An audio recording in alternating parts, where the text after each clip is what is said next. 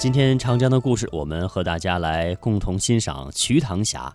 瞿塘峡景区是长江三峡最佳的最佳的旅游景观之一。瞿塘峡的名胜古迹多而又集中，比如有凤节古城、八阵图、渔父塔、峡内北岸山顶，还有文物珍藏甚多的白帝城。白帝城位于重庆奉节县瞿塘峡口的长江北岸，是三峡的著名旅游胜地。有泰山之风貌，有兔儿岭之怪石奇观，是西汉末年割据蜀地的公孙述所建。公孙述自号白帝，所以呢，这个城就叫白帝城。白帝城也是观夔门天下雄的最佳地点。那下面时间，我们来听著名播音艺术家陈铎为我们介绍的雄伟险峻瞿塘峡。长江波涛汹涌，滚滚向前。从四川省奉节县的白帝城开始，就到了特别有名的长江三峡。长江三峡是瞿塘峡、巫峡和西陵峡。三峡当中，瞿塘峡最短，只有八公里，但是就属它雄伟险峻。瞿塘峡又叫魁峡，它江面最窄的地方啊，不到一百米，最宽的地方。不超过一百五十米，好像是一条狭窄的走廊。峡谷南岸是巍峨的赤甲山，江北是白岩山。这两座山特别特别陡，就好像直上直下的城墙一样。瞿塘峡雄伟险峻，名胜古迹也特别繁多。在这里有一处叫做粉壁墙的悬崖峭壁。粉壁墙往东排列着一行之字形的石孔，一直通到半山腰，这就是孟良梯。在孟良梯附近，有一块突出的石头，像个光头的和尚倒挂在悬崖上，他呀，就是倒吊和尚。山顶上有一个平台，叫望乡台。传说呀。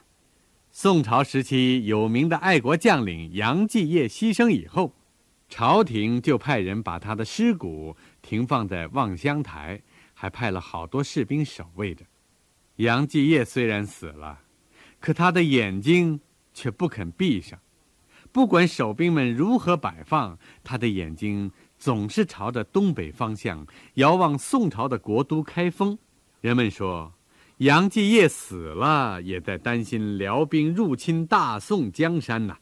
自从杨继业的尸骨停放在了望乡台，瞿塘峡一带的老百姓总是担心雨水别轮了他，害怕大风刮了他，想了各种办法要把他的尸骨抬下山来。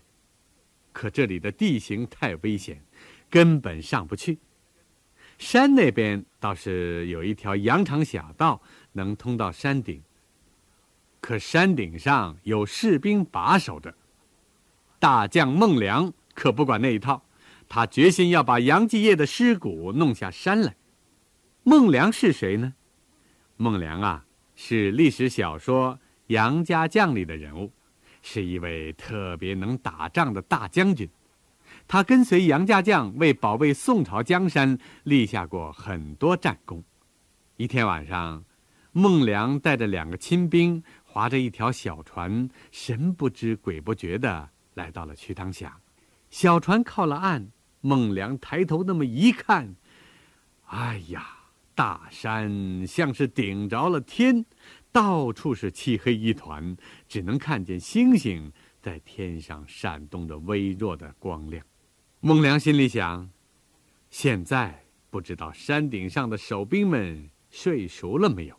对，试探试探。”于是他举起撑船用的竹镐，朝着崖壁上戳了几下，当当几下，哎，有两块石头咕噜噜滚到江里边，发出一阵咕咚咕咚的声音。这时候。正是更深夜静，这石头滚进河里的声音就显得特别的响。孟良侧着耳朵听了半天，山顶上也没有什么动静。他这才背着铁锤、钢钎和木棒，领着两个清兵，轻轻地跳下小船，登了岸。孟良他们磕磕绊绊地来到崖壁下面。孟良让一个清兵扶着钢钎，另一个清兵抡锤敲打起来。清兵打完一个石孔，他呢就把一根木棒插进去。就这样啊。一级一级的往山顶上爬，孟良和两个亲兵干得正欢。忽然，从山顶上传来一声大喊：“谁？是谁呀？”他们赶紧住了手。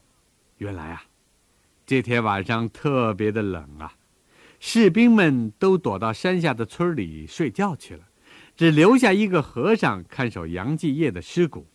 这个和尚呢，困得不一会儿也迷迷糊糊睡着了。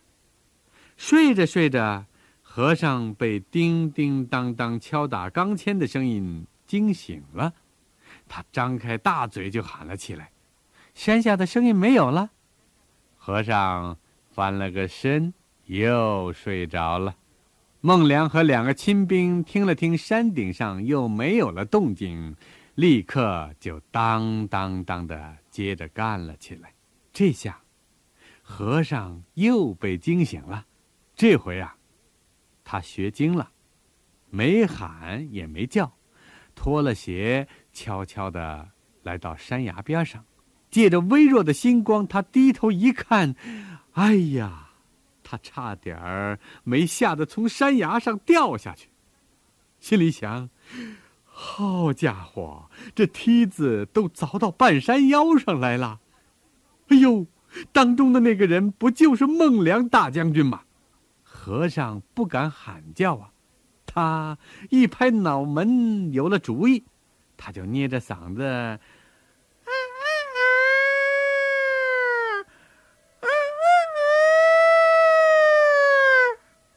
学了几声鸡叫。这时候。孟良和两个亲兵眼看就要把梯子修到山顶了，孟良一听鸡叫，以为天快亮了，赶紧招呼两个亲兵收拾收拾工具下了山。谁知道，孟良和两个亲兵刚刚下到江边，就听见山顶上有人大笑起来：“哈哈哈哈哈哈！！”长老学鸡啼，孟良中了计。孟良这才知道上了和尚的当，他就拿出弓箭对准和尚的秃脑袋，嗖的一箭射去。只听和尚“哎呀”大叫一声，从望乡台摔了下来，落到半山腰，被一块突出的石头挂住了。不知道过了多少年呐。和尚慢慢的变成了石头，可人们还是叫他倒吊和尚。人们就把那些石孔搭成的梯子叫做了孟良梯。其实啊，少年朋友们，孟良梯是古代劳动人民修道开路的时候留下来的。有个石孔里，直到今天还有一段木桩。不过呀，这个传说故事。表明了人们对爱国英雄杨继业的深切怀念。历代著名诗人李白、杜甫、白居易、刘禹锡、苏轼、黄庭坚、范成大、陆游等，都曾登白帝游夔门，留下大量诗篇，因此白帝城又有诗城之美誉。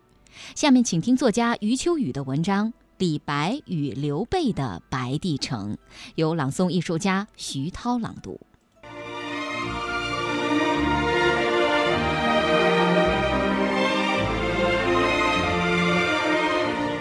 顺长江而下，三峡的起点是白帝城，这个头开得真漂亮。对稍有文化的中国人来说，知道三峡也大多以白帝城开头的。李白的那首名诗，在小学的课本里就可以读到。我读此诗不到十岁，上来第一句就误解：“朝辞白帝彩云间。”白帝，当然是一个人。李白一大清早与他告别。这位帝王一身缟白的银袍，高高站立在山石之上。多少年后，我早已知道童年的误解是多么的可笑。但当我真的坐船经过白帝城的时候，依然虔诚的抬着头寻找着银袍与彩霞。船上的广播员正在吟咏着这首诗，口气激动的介绍几句，又放出了白帝托孤的乐曲。猛地，山水、历史、童年的幻想、生命的潜藏，全都涌成一团。把人震傻。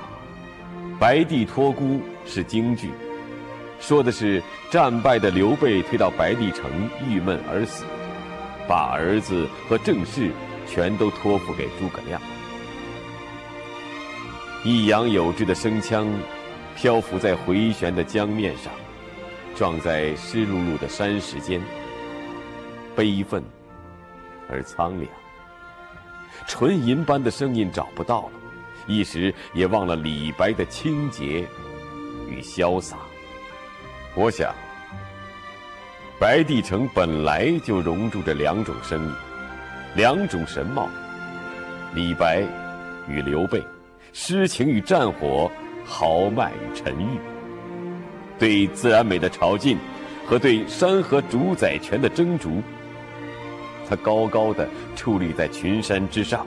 他脚下是为这两个主题日夜争辩着的滔滔江水。华夏河山，可以是尸横遍野的疆场，也可以是车来船往的乐土，可以一任封建权势者们把生命之火燃亮和熄灭，也可以庇佑诗人们的生命伟力纵横驰骋。可怜的白帝城，多么劳累！清晨，刚刚送走了李白们的轻舟，夜晚还得准备迎接刘备们的马蹄。幸好，还留存了一些诗句，留存了一些记忆。幸好还有那么多中国人还记得，有那么一个早晨，有那么一位诗人，在白帝城下悄然登舟。也说不清有多大的理由，也没有举行过欢送仪式，却终于被记住了千年，而且还要被记下去，直至地老天荒。这里透露了一个民族的饥渴，他们本来拥有更多这样平静的早晨。在李白时代，中华民族还不太沉闷。这么些诗人在这块土地上来来去去，并不像今天这样觉得是件怪事。他们的身上并不带有政务和伤情，只带着一双锐眼、一腔诗情，在山水间周旋，与大地结亲，写出了一排排毫无实用价值的诗句，在朋友间传观吟唱，已是心满意足。他们把这种行端。当做一件正事为之，而不怕风餐露宿、长途苦旅。结果，站在盛唐的中心地位的，不是帝王，不是贵妃，不是将军，而是这些诗人。余光中寻李白诗云：“酒入豪肠。”七分酿成了月光，剩下的三分笑成剑气，袖口一吐，就半个盛唐。这几句，我一直看成是当代中国诗坛的罕见绝唱。李白时代的诗人，既眷恋着四川的风土文物，又向往着下江的开阔文明。长江，于是就成了他们生命的便道，不必下太大的决心就解缆问桨。脚在何处，故乡就在何处；水在哪里，道路就在哪里。他们知道，长江行途最险处无疑是三峡。但更知道，那里又是最湍急的湿的河床。他们的船太小，不能不时行时歇。一到白帝城，便振一振精神，准备着一次生命对自然的强力冲撞。二零零六年的五月二十五号，白帝城作为明治清的古建筑，被国务院批准列入第六批全国重点文物保护单位名单。二零一七年的六月十号，白帝城大遗址正式启动申报世界文化遗产。白帝城里流传着很多三国时期的故事。白帝庙武侯祠前的观星亭，传说是诸葛亮夜观星象的地方。白帝城还因为刘备把儿子阿斗委托于诸葛亮。也就是托孤的这段脍炙人口的故事，而更加闻名于世了。下面请听评书表演艺术家袁阔成演播的评书《孔明巧布八阵图》的片段。孙桓锤伤沙漠柯呀，这一锤把沙漠柯给打着了，腾腾往后退了几步，扑通的这么一下，他就坐在地上，一张嘴，噗，就是一口血。孙桓一瞧，你完了吧？他往前一催马。把大刀就举起来，刚把刀举起来，可把孙桓吓着了。怎么回事？这沙巴克嘣的一下由地上蹦起来了，他吭哧上前这么一把，就把孙桓这马头给抓住了。他还是想啊，由马上把孙桓给拽下来。别看我现在手里没有这对铁蹄的骨头了，我就是空着手也能把你掐死。孙桓还真没见过这么作战的，这还头一回呀！他就在这一发愣这功夫，只听“噗嗤”的这么一声，哎呦！孙桓眼前是一片红光，藩王沙科的首级落地了。啊！孙桓仔细一看，原来是吴将丁奉。丁奉杀到这儿来了，呵，现在已经杀乱套了。东西南北中四面八方，哪哈都是人家吴家的军校，人家现在是任意驰骋啊！丁奉赶忙见过孙桓，哎呀，孙桓将军，委屈了你了。嘿嘿，孙桓摆了摆手，我一点都没委屈着。哎呀，孙桓将军，陆都督有他的难处啊，他不是不救你，嘿。顶峰老将，你不要再往下说了。现在我全都明白了。陆逊都督用兵如神，现在他杀退了西蜀的刘备，这不就等于救了我了吗？顶峰点头：“孙桓将军，您真是通情达理呀！不要多说了，咱们赶快去追赶陆逊都督，听候调遣，言之有理。”哎，且慢。孙桓话说出去了，他想起来了，前面还有个吴班呢。虽然我连斩西蜀几员将，可是刘备这先锋官吴班还在这儿呢。就是他呀，领着兵围着我夷陵，昼夜攻城，闹得我是日夜不安呐。今儿个我非把这吴班杀了不可。丁奉一听，那咱们就追他。二将合到一处，就追吴班来。有小校告诉吴班：“吴先锋，后边可有追兵啊！”啊！吴班在马上回头这么一看，哎呦，可不是吗？现在吴班呐，也有点发懵啊。他懵什么呀？怎么在哪儿也看不见我们的大营了？不但看不见大营，连我们西蜀的军校连个影都没了，到处都是火，再不然就有人在那儿搬东西。谁在那儿搬东西？人家东吴啊，搬谁的东西呢？全都是西蜀刘备的，呵，锣鼓帐篷啊，刀矛马匹、船只啊，粮食啊。这么说得了，刘备带来的那点家底儿啊，全给人家江东放下了。吴班本想带着人马过去截杀一部分，没那功夫。现在后边孙桓又追来了，这可怎么办？正在危急。赵云来了，真算万幸。赵云救下了吴班，把他放过去，啪，把旗子这么一亮，丁凤一把就把这孙环给拉住了。哎，安东将军，你别追了。孙环问他呀：“怎么了？你看，那是谁的旗号？谁的？常山赵子龙，此人乃西蜀五虎大将。咱俩呀，咱四个也打不过人家。”孙环把战马就叫住了。孙环年轻，可是他听说过赵云。但是他不知道赵云的实际本领到底有多大。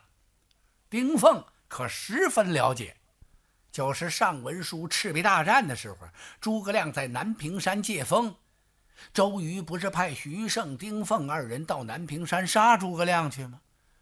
最后诸葛亮跑了，丁奉、徐盛二将驾着船去追，碰上赵云了，帮一箭就把那帆棚那绳子给射断了，哗啦一下。翻棚就卸下来了，那赵云是手下留着情呢，要不射那绳子呢？要是射人的话，丁徐二将恐怕就没今儿个了。所以他赶忙拦住了孙桓，他告诉孙桓：“赵云这员将可不得了啊，咱根本打不了人家，是吗？”孙桓就这么一发愣，这功夫，赵云就把吴班给救了。赵云也不想恋战。他救了吴班，赶快回白帝城护驾。孙桓这时候和丁奉二人赶上了陆逊。孙桓到陆逊跟前，深施一礼呀。陆逊拉住了孙桓的手：“安东将军，我来到萧亭，没派兵到夷陵去解你的围，也没给你去发粮草，你不会见怪吧？”哎呀，孙桓连连摆手：“都督啊！”说实在的，开始你到这儿没救我，我是十分气恨呐。感情今天晚上唯我夷陵的兵马这一撤，我这才明白，都督用的是神鬼莫测的妙计，决胜千里。今日大败大耳贼刘备，为我江东建立了奇功啊！江东军校无不称颂都督。我也是前来致谢。哎，孙桓将军，你过奖了。来，咱们一同追赶刘备。遵令。鲁迅领着人马浩浩荡荡就追下来，人马杀进了夔关呐。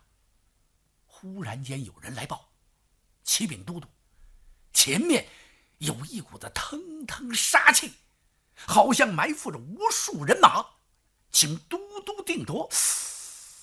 啊！鲁迅一愣，哎呀，这刘备了不得呀！